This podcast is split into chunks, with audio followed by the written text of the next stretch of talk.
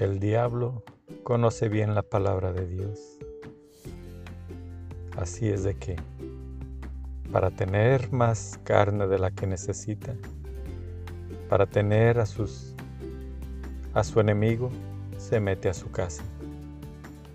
Y a su casa, las ovejas tontas, creyendo que esa es la casa de Dios, se dejan engañar, se dejan robar, se dejan ultrajar por el mismísimo demonio.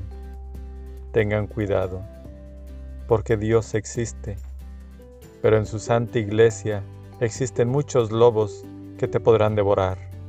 Te sonríen, pero te harán daño. Te quitarán lo más valioso que tú tienes, que es el amor de Dios.